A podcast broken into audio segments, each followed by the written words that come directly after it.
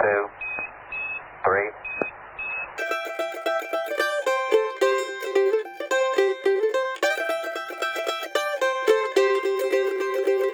从塑封中解放书籍，让新书不只是新书。欢迎来到我们的播客节目《最近买了什么书》。大家好，我是野兔。大家好，我是山猪。我们今天的录播课的现场气氛特别好。对，今天在我们所在的这个城市，已经进入到了一年中最冷的时候，所以我们在家里录制这期节目的环境也跟以往有所不同。嗯，是你特意布置了一个像节日一样的一个 氛围。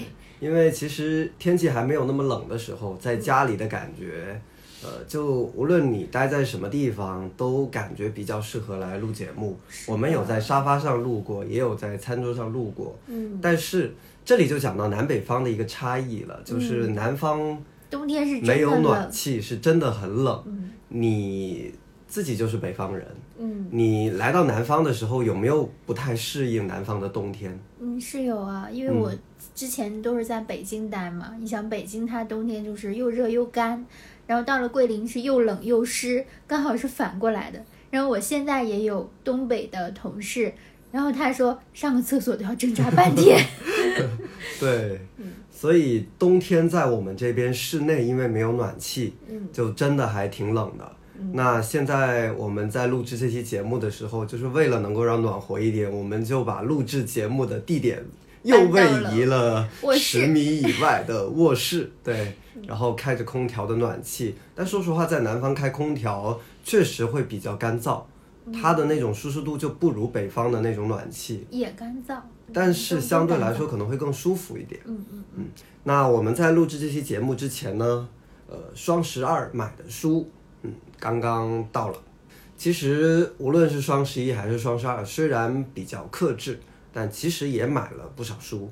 那对我们来说，好像买书真的很多时候是觉得喜欢、想收藏，所以有时候忍不住。但是有时候想想，好像又仿佛被这个消费主义的潮流给裹挟了。嗯，比如说，为什么要等到双十一啊、双十二，还是想再入一波可能多一点的书？这样真的得好好想想。对，哎，说到这里，其实又可以跟读者朋友们介绍一下，就真的每年双十一、双十二，大家在网店买的特别的快乐，因为基本上都是五折甚至四折，你就能够买到了。嗯，反正我作为编辑，还是确实还会还是会挺心疼的。就是我不知道大家会不会留意到这样一个现象，因为最近工作的原因，有跟很多书店在接触。嗯然后比如说我们要到书店去做一些新书分享会的活动，然后我们会问书店，呃，这本书要采多少本呀？要不要直接从出版社采啊？你会发现很多书店，很瞬间就回到店，了离合书店那期，他们现在都是在网上来直接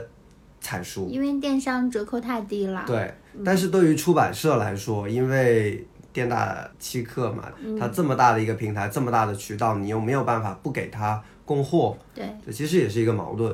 非常矛盾。所以我们一直说，在等待着一些官方的行动和声音，嗯能让我们这个图书的市场更加的。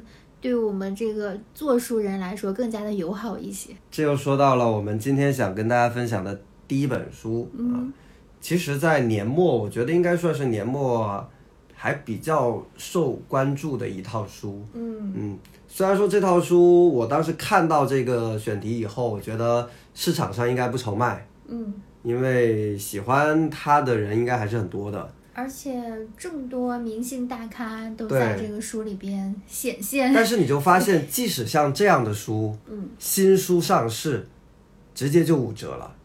这个我倒没就就这套书就是直接五折以下的价格，我在电商上面买的。嗯，这套书是呃十三幺，对，大家它的书名叫做《十三幺：我们时代的头脑与心灵》。嗯它其实十三幺已经录了四季了，嗯这一次呢，它是把四季的内容全部整理成了文字，然后以呃四集的形式来进行了一个出版。嗯它这四集相当于把之前的四季的节目重新都编排打乱了，它不是按照每一集一本这样的一个逻辑来进行编辑的，它分了四个部分。嗯这四个部分呢，分别就是有艺术家的这个部分，嗯时代偶像嗯，知识分子和浪潮人物，它分了四个板块来进行重新的编排。里面邀请的嘉宾的身份来重新编排了。对，嗯实际上如果有了解十三幺、了解十三幺出版计划的朋友，你可能在两年前有留意到一本书，叫做《偏见》，偏见一。嗯那个时候实际上也是把十三幺里面的第一集的内容，呃，已经出版成了一本书，而且当时有编号第一本。我当时以为这个出版计划会一直延续下去，但是出版了那本以后，就发现就没有下文了。然后又过了两年时间，又看到了这样的一个选题重新出来了。当时我其实我也挺好奇的，但是透过这两套书的对比，你也能够看到编辑的思路在里面。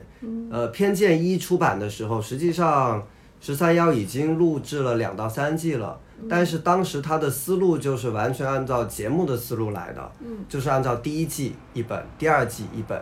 今天出版的这一套十三幺，我们时代的头脑与心理，就，打乱了就打乱了这个重新来编排。其实我很好奇，等第五季播了以后，如果将来要成书，对怎么编排？是的，这个可能大家也可以在因为 第五季的。先导片已经出来了，大家好奇的话也可以去看。可能我们这期节目上线的时候，说不定已经播了第五？季已经上线了。嗯，呃，因为十三幺对我来说是一直都在留意和关注的一档节目。嗯，我们在录这期节目，因为知道会聊这本书，我们最近这两天也在重新去回头去看一些十三幺的往期的一些比较经典的节目。嗯，在这之前哈，你对十三幺是一个什么样的印象呢？嗯，始终觉得是一个，嗯，就是比如说我们之前看的文学的日常啊，呃，类似这种风格的嘛，就是它会高端一点，往上一点，可能需要嗯知识储备稍微高一点的读者。当然，我觉得也是适合现在年轻人都喜欢听的播客，就这一个群体也是非常适合的。抛开十三幺哈，你之前对许志远有什么样的印象吗？或者说对他的了解？因为见过他，远远的见过他，嗯是不是？我们还去过他们、呃那个每年的单向街文学奖的颁奖、嗯嗯，颁奖现场嘛，所以一直觉得是，嗯，像他自己也也说，就是知识分子这个、这个阶层这这个标签吧，嗯、但是呢，他还颇有一点综艺范儿，就给我的感觉是这样。嗯嗯。嗯但我觉得他还是，我我个人我觉得还是蛮欣赏的，因为他一直在有点苦的去思考一些事儿，一些可能他认为大众会懒于去思考的事儿，嗯。他一直沉，而且我觉得他是享受他的这种，在我们看来的这种挺苦的这种状态。嗯嗯对我来说，买这本书的动机毋庸置疑，就是确实十三幺一直在看，对史你从第一季就开始追吗？对是的，我对许知远最开始的印象，其实我不知道很多的你是不是还跟着录过一次？对，这是待会我想要分享的。对我对许突然知远，想起来，我对许知远最开始的印象是知道单向街，因为当时在北京的时候，知道他是单向街的呃老板，嗯呃他创立了这样的一家书店。嗯嗯。那再往后呢，他也出在理想国出过一些书，因为很早的时候参加过理想国的文化沙龙，嗯。然后许知远在里面有当过嘉宾，这是最开始对他的那个印象。其实有点像十三幺他在里面的那段自白一样，一个不合时宜的呃，写作者写作者然嗯。后开着一家书店，就大概是那样的一个形象。嗯我现在回头看他第一、第二季节目开头那个片头，他自己那个独白，有时候觉得有点好笑，因对对。因为我觉得后面他不一样了，就是这几年过来，嗯。可能是即便像他这样的已经有很大很多的知识储备的人，仍然有一些很明显的变化。嗯，然后就像你刚才说的，我跟许知远，包括十三幺有过一次很近距离的接触那是应该是十三幺的第二季，如果没有记错，应该是播出的时候是第二季的最后一集是。白白先勇那一对，当时他要做白先勇那一期的时候，正好白先勇回桂林，回他的家乡桂林做活动。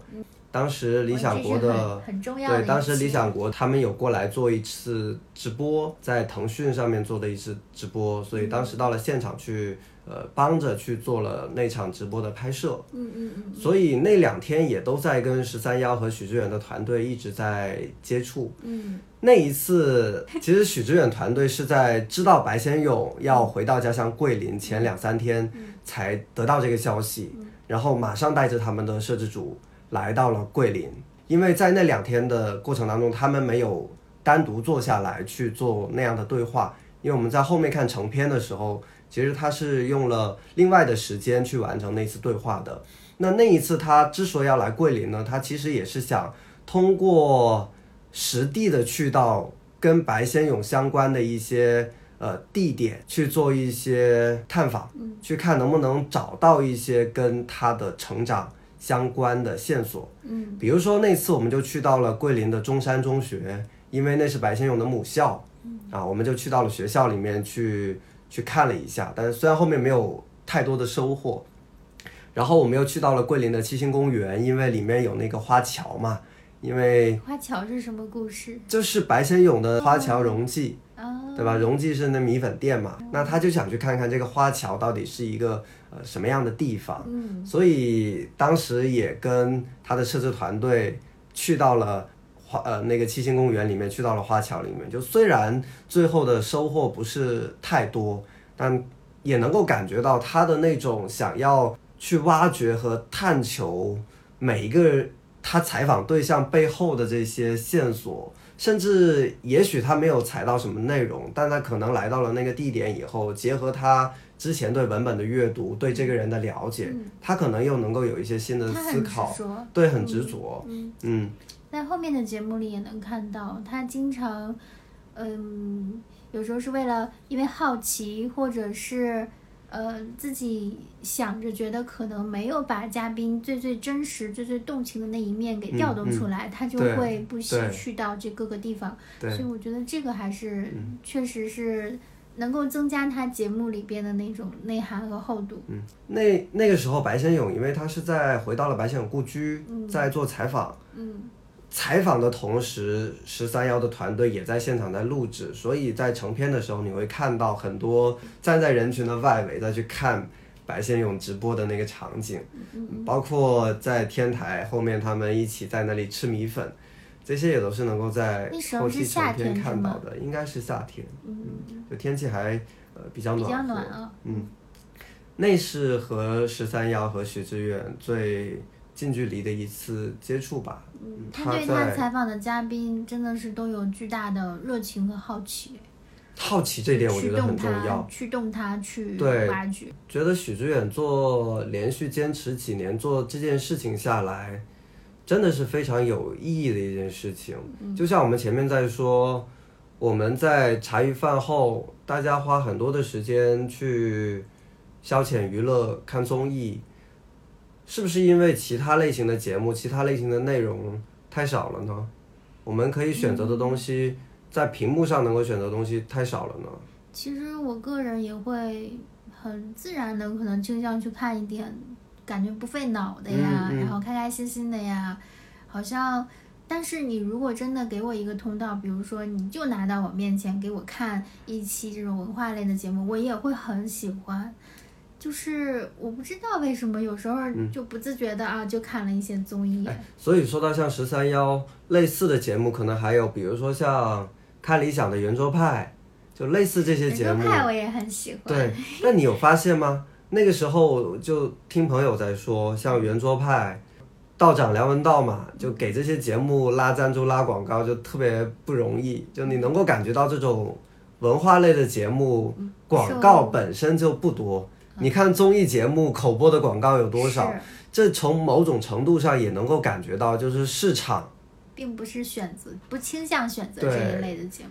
但是这就像我们这两天又重重温了那一集，就是专门又看了许知远和李诞和马东那两期节目的对话。嗯，因为李诞和马东恰恰就是做大众乎这个就是他们之间的一个冲突的一个对体现。对对对但是那两期我看下来，嗯总觉得许知远被打败了。对我总觉得他真的被。特别是李诞的那一就期。他的话语体系被钳制住了，嗯你知道吗？他有很多事情想说，但是他说不出来。嗯然后他会有录有一个可能他感到思想堵塞的时候，他还另外录有一些他自己的一些独白，可能是有一个话外的一个提问，然后他有一个回应。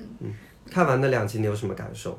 我是觉得两方他们都在做着我认为还蛮有意义、还很有意义的事情，就是我们可以从他们自己嗯做的这个事儿来看，比如说许知远，那他做这个十三幺做书店，然后李诞他做了吐槽大会、脱口秀大会，然后马东做了奇葩说，我们这些节目，我觉得应该都是年轻人很喜欢的节目，而且从中还是有一些收获。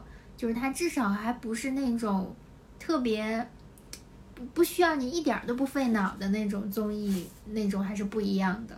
就至少能让你去跟着他们去去思考一些东西。即便是脱口秀大会，我觉得有些东西讲讲的也是很好的。总之，反正我从那那一期就是李诞跟许知远的对话那一期里头，我倒是觉得李诞有一些话虽然是平易的，你很容易懂的，但是想想真的挺有道理的。就是你干嘛拽大词儿呢？他说的那些也是生活呀，就是他会说他在脱口秀那个表演里边，其实他是通过一种戏谑的方式，甚至跟你幽默的方式把真话给说了，所以我觉得这也是一个很好的方式。但是许知远在追问的那个东西，我我是很能理解他那种对时代的忧虑感的，嗯，我觉得也很有必要的，要有这样一些人在反问。在，嗯，甚至说追忆以往的那些时光，我觉得是很有意义的。嗯，就像这本书的书名一样，叫做《十三幺：我们时代的头脑与心灵》。嗯，我觉得吧，他在四季里面访问的这些人物，他们本身有自己的作品，比如说他们出的书、他们的电影，嗯，他们做的内容，包括像马东他们做的节目，嗯。如果你想要了解这些人，从某种程度上来说，其实你看他作品就好了。比如说一个演员，你去看他的作品就好了。但是有一个问题是面对面不一样。对，这就是我想说的，就是当你从他的作品抽离出来，回到了这样一种谈话的语境以后，嗯，你能够从另外一个不同的视角去反观他的那些作品。去理解他的那些创作，理解他为什么要做那样的选择，这是给了大众认识他们一个很独特的视角。而且回到这套书，我真的觉得就是，与其看书，就真的不如我们去看那个视频。就看书的感觉和看视频的感觉完全不一样。对，我可以给大家一个建议：如果大家有十三幺的读者和观众哈，你买了这本书以后。我比较建议的是，你重新再看一集他的视频，看完以后你再回到书的文本里面再去看。就为什么呢？我再去重新这两天再重新看视频的时候，你能够感觉到他的那种语气，他的那种神态，赋予了那个文本背后更多的含义。这是你在一本书的文本里面所不能够看到的。它里面那些，比如说加重了的语气，对他。的思考的停顿，在文本里面是完全体现不到的，甚至有很多的这种语气的词，它会处理掉。所以你透过这些文本，你可能没有办法看到这个人的个性，但是它的价值就在于能够让你更安静的进入到他们谈话的内容背后，让你有更安静的思考。这也是这两天我重新看了李诞。马东那两集以后，重新读书以后，嗯，自己的一个观感吧，嗯，就是你看节目的时候，他会给你呈现一个更直观、更立体的人，你能够理解他这段话前后的大概的一个前因后果，包括他谈话的那个状态，因为有的时候他们可能在现场看到了一些什么东西，有感而发，但是在书里面你可以抛开这些环境的干扰。更具体的去就他们谈论的某些观点去进行思考，这是我觉得读这本书比较好的一个方式。这本书我只是大概看了其中的几个人物的部分，对比他的视频节目，确实增加了不少的内容。嗯，呃。其实我也不太知道编辑在处理这些选择这些内容的时候是怎么取舍的，包括在视频节目剪辑的时候，我看到有一些文字里面的对话其实也很有意思，但可能也受制于偏长的因素没有剪进去。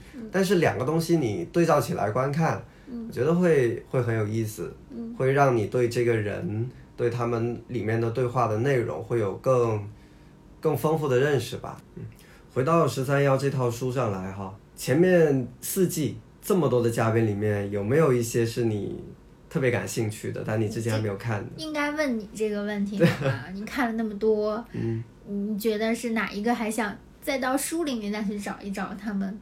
哎，其实其实说实话哈，还真的就是最近这两天我们我们看的这两个，因为你会把这三个人以及他们所做的这些事情对比起来看，你会觉得很有意思嘛。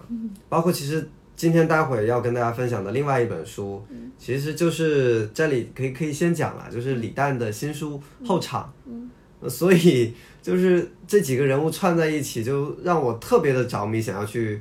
翻到这套书里面去看一看，当时许志远和李诞和马东他们几个人之间到底聊了一些什么样的东西，有什么样的观点？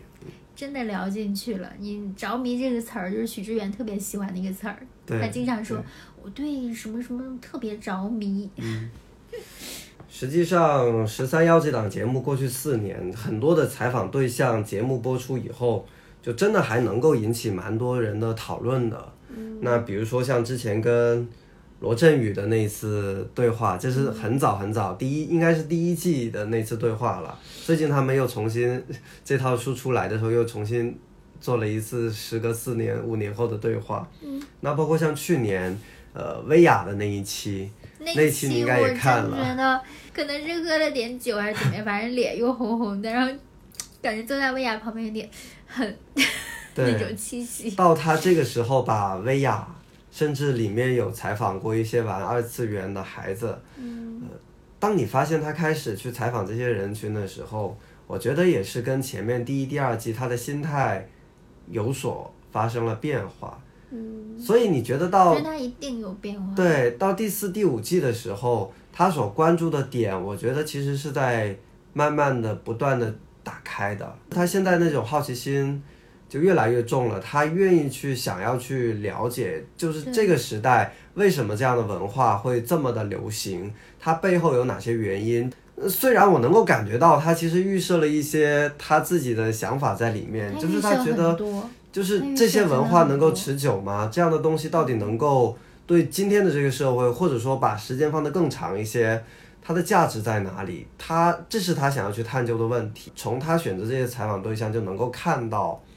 嗯，他本身也是想要了解的东西更加的开放了。然后十三幺第五季叫播出了，前两天我们也看了他的那个预告片出来。嗯，第五期里面有没有一些你你会比较期待的嘉宾？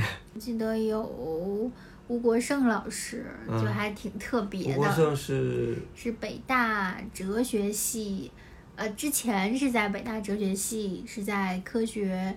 史与科学技术专业这个系主任，然后呢，他现在是在清华啊科学史系，嗯我还挺期待的，因为我觉得这还是一个以前是应该吴国胜老师之前也没有上过这种节目的，然后他也学术气学术范儿是很强的，当然当然他也非常善于言谈，所以我还是挺好奇，而且他是一个，因为他最著名的一个作品就是。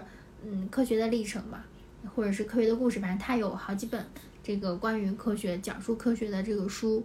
嗯，科学的历程应该是他现在最知名作品，销量也非常好，你就在网上都可以看得到。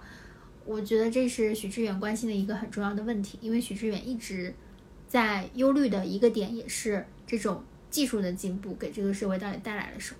就科学和技术还是两码事呢，还可以再谈一谈。这个我觉得吴国生老师太在行了。对所以希望十十三幺第五季上线的时候，呃，也推荐大家可以去关注这样。先去看先导片，剪的还挺有意思的。你我我不太记得还有谁啊？你有没有你特别期待的？啊，对对对，那两个神经病，人可 也是人字拖组合。对，哎。两个人字拖在一起的这个对话，会会会很有意思。说实话，我看月下的时候，我对五条人的印象真的觉得有点疯，嗯，但是后来我就看他们热度不断攀升，甚至成了月下第一红的嗯有没有发现？我觉得好像月下落幕以后，五条人是最火的，反而不是重塑雕像的权利啊这些乐队。嗯嗯所以还是会比较期待的。嗯，接下来我们到下一本书吧。刚才也有提到，就是李诞的新书《后场》。首先呢，它是一本镜子之书，为什么呢？封它的面上有个镜子，封面是全黑的，然后在中间有一个，亮块，这这这叫什么？对，应该什么工艺，但好像也不是。我不知道，可能类似烫银那种工艺吧，一个方块，几乎能当镜子用。对这本书的出版方，我们之前应该有在节目里面提到过，住客文化。嗯，朱克文化的一本新书。我当时看到这本书出版的消息的时候，我正好在杭州，然后就在杭州的单向空间现场买了。就那个时候网上还没有现货，这本书不厚，我就是在回来的飞机上，基本上就把它大致就读完了，很快的就翻完了。当时这本书吸引我的一个点哈，就除了本身对李诞感兴趣以外，但之前他其实有本书叫《宇宙超度指南》，我还跟你说了，当时我这本书是好像买某个服装，然后送的这样一本书，这是之前从来没有过的，买一个非书的品类，然后送了一个书的赠品。那本书我对题材说实话不感兴趣，我就直接在多抓鱼上把它给卖了。嗯那后面是因为看了脱口秀大会，对李诞又有了更多的认识。嗯特别是这本书在宣传的时候说李诞的首部中篇小说，就这样的一个宣传语，很好奇，李诞这样一个脱口秀的演员，这样一个人啊，他的写小说，而且又是中篇小说，因为我们知道中篇小说相对短篇小说，他对写作者要求的驾驭的能力又更高了嘛，要求更高了嘛，跟那些短的这种脱口秀的段子相比，它肯定不一样的嘛，所以就很想看看这样的一本小说到底是什么样的内容。买回来很快的就就翻了嘛，写的怎么样？就是给我的一种感觉哈，真的跟一般的小说不一样，因为他其实这本书里面所虚构的那个人物，其实就是李诞他自己嘛。包括你去读它里面的其他的人物角色，你都能够和李诞现实生活当中的其他人对能够对应上的，比如说王建国等等等等。嗯所以你会觉得通篇读下来，如果你之前对李诞这个人有一些了解的话，你会觉得其实他就是借这样的一种方式，这样借这样的一个内容，去不断的特别真诚的去和自己做对话，在这样的。一本书里面，我觉得他真的非常的坦诚的把自己很多真正在想的问题，在他生活、事业上所经历的每个阶段的问题，完完整整的给呈现出来的。我觉得其实这个是需要很大的勇气的，嗯包括他在面对事业的选择，包括面对名利的时候，面对社会公众压力的时候，他到底心里在想什么？他是如何去和自己去自处的？特别特别的坦诚。嗯你会觉得，其实对于一个公众人物来讲，这不是一件容易的事情。但之所以这本书称之为小说，它小说本身就是有虚构的成分在里面嘛。但是这是一个虚构的故事，你又觉得里面的内容那么的真实，所以你会觉得李诞其实他也是一个心性很敏感，甚至有一些内向的人，想要通过这样的一种方式，特别委婉的把自己一些想要表达的东西表达出来。现在的年轻人是不是都有社恐啊？对，我有时候觉得特别的奇怪，因为我觉得好像表现出来都比较会表达的人，有时候也会说自己社恐。我不知道这个是从哪个层面来讲的。就先不说社恐吧，但我觉得至少他们是非常非常敏感的人。创作者，我觉得有一个特质吧，就真的是敏感。嗯，我觉得是感受力，有有的人他可以有很丰沛的感受力，但是不一定说很脆弱那个意思。我觉得这个敏感可以不等同于脆弱。包括他们能够写出这么多击中人心、让人发笑的段子，这也是对社会、对生活的一种观察。那这种观察力，从另外一个角度，从文学创作的角度，自然也能够给他更多的这种感受。面对生活也是一样嘛。所以看完这本小说以后，我觉得你会，如果之前你本身就喜欢他的话，你会更喜欢李诞这个人。所以刚才谈到说，嗯，可能从这个书里好像也读到了一种敏感或者内向，嗯，可能就想起你之前买那本儿，是的，我今天要想跟大家分享的第三本书也是可能买了有两三个月了，嗯我觉得也算最近买的书吧，因为比较适合加到今天的这期节目里面来。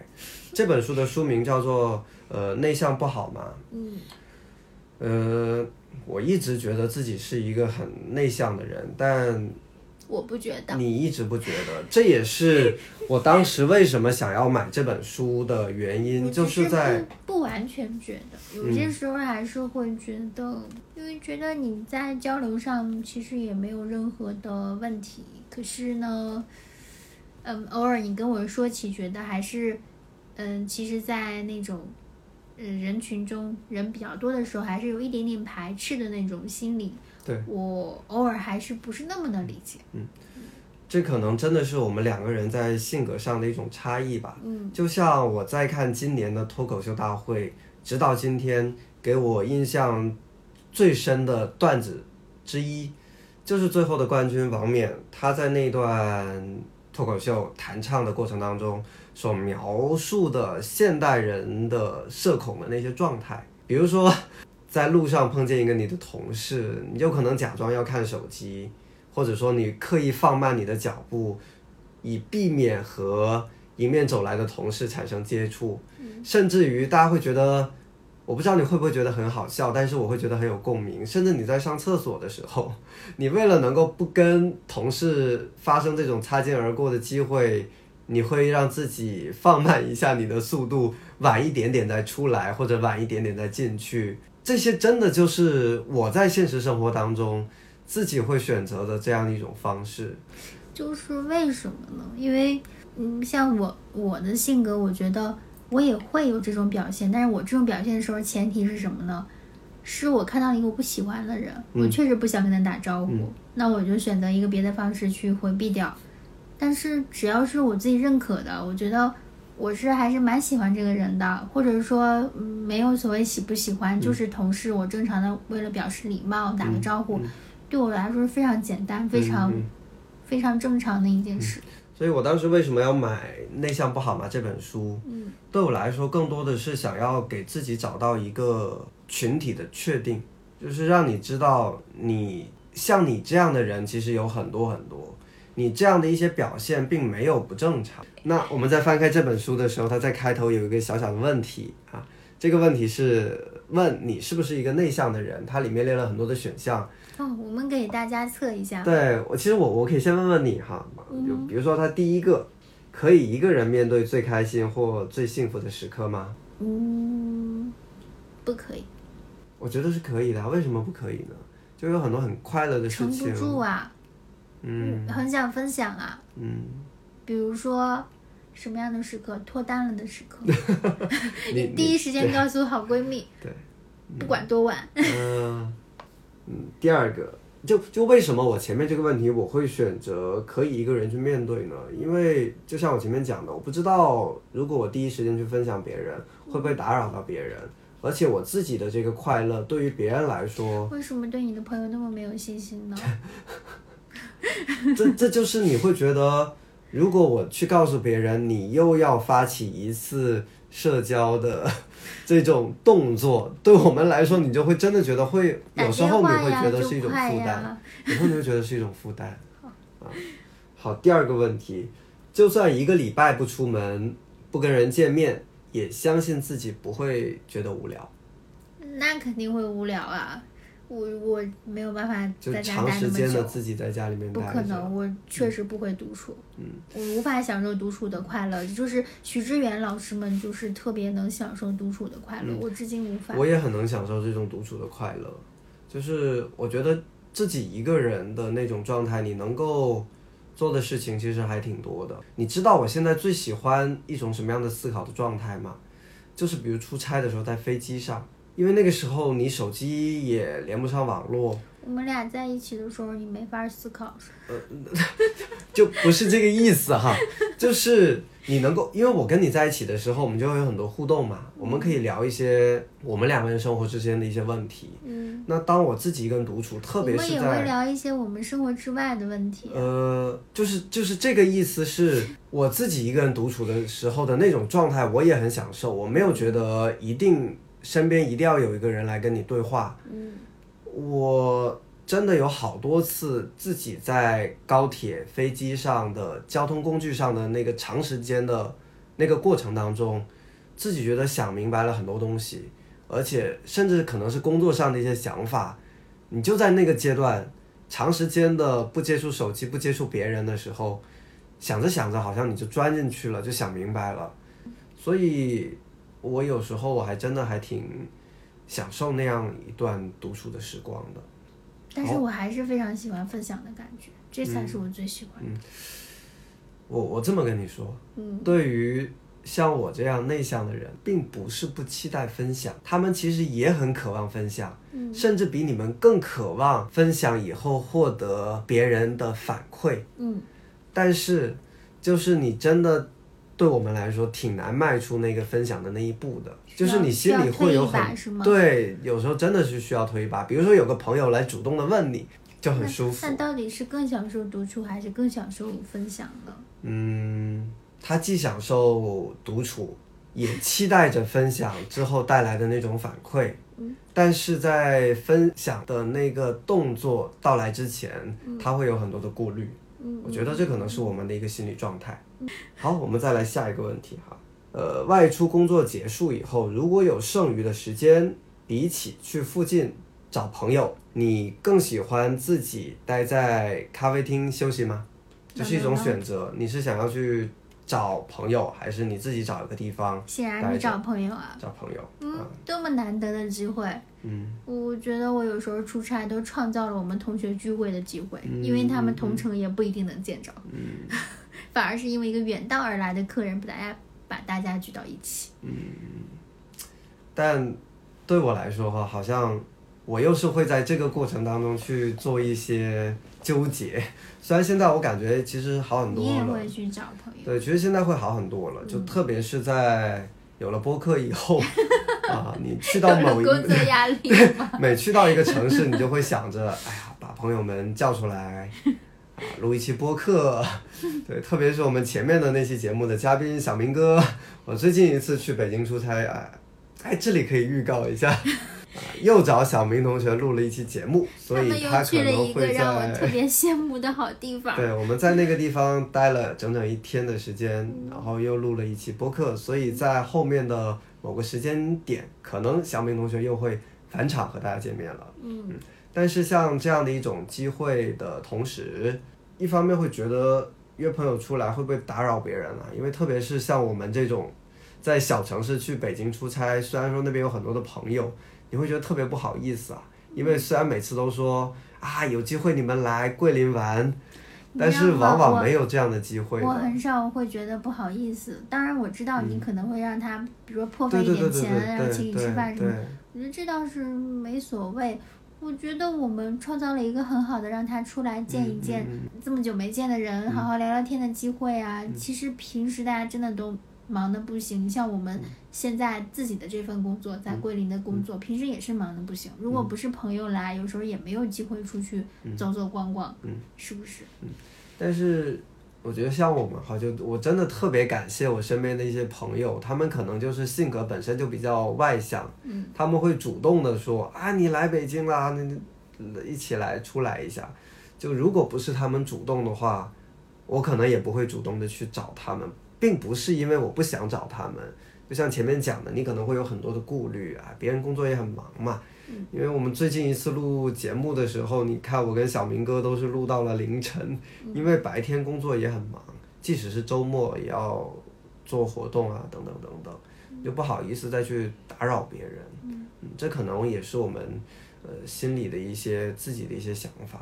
也是为别人考虑的多一点，也挺细腻的。我其实，在今天，无论是所谓的社恐还是内向，大部分的人在正常的生活当中，其实你察觉不出他这样那样的特质，无论是所谓的社恐也好，还是内向也好，但更主要的是，你真的能够找到一个你自己特别舒服的生活的状态和方式，我觉得这个很重要。如果你觉得某一种行为或者某一种动作让你不舒服了，你完全可以跟他说不。嗯你完全可以按照你自己特别舒服的方式去做出你的选择。嗯，我觉得这个很重要。其实聊了这么多，最后还是想跟大家讲的就是，这件事情真的没有那么严重啦。就是包括内向也好，是啊是一个多严重的问题啦，只是可能自己某个时候你内心的一个小小的情绪，但焦虑真的是个事儿，嗯，好容易焦虑。我们给自己背负了太多东西，还是太多了。焦虑很多时候是因为现实生活带给我们的，但内向与外向本身可能很多时候是天生的一种东西在里面，你没有办法去摆脱的。这个时候，我特别想说，我相信科学，相信科学，但是我我像许志远老师一样质疑技术进步。今天跟大家讲了三本书吧，十三幺，呃，李诞的后场，再到最后的这个内向不好吗？嗯，其实除了这三本书，我们最近真的 买的书也不少，但是因为真的没有办法一本一本的当做一个话题在节目当中跟大家聊，但其实也想稍微跟大家提一提，最近我们买了一些其他书。嗯，你最近是不是还买有一些别的书也想跟大家稍微提一提的？嗯，其实最近还买了一本是孩子们的诗，其实也买了有有一点时间了，因为我记得前面有一期我们分享过一本儿，就是嗯专注于诗歌教育的机构视光，然后跟果麦合作出版的那本《大山里的小诗人》嘛，所以后来对诗其实的判断前面也有提过，就一直觉得嗯还是不是太会欣赏诗，包括许知远老师。他他其实对他跟西川有一期嘛，嗯，他们在提到诗的时候非常激动的说，他们那个年代就是无诗不欢呢，就是年轻人一定是要写诗的。包括李诞不也这么说吗？对，李诞也这么说，说你不写诗这不正常啊，年轻人就是要写诗你以前诗啊。写诗吗？我不写，我写。哎，你不能说我不写，我确实写，我是忘了，你记得吗？我后来给你看过，因为我初中、高中在学校里面都办我写的文学社很，少，没有得很少都办文学社嘛。那个时候学校里面的社团可能没有今天那么丰富，文学社一直是一个特别老牌，甚至是仅有的一个学校里面的社团。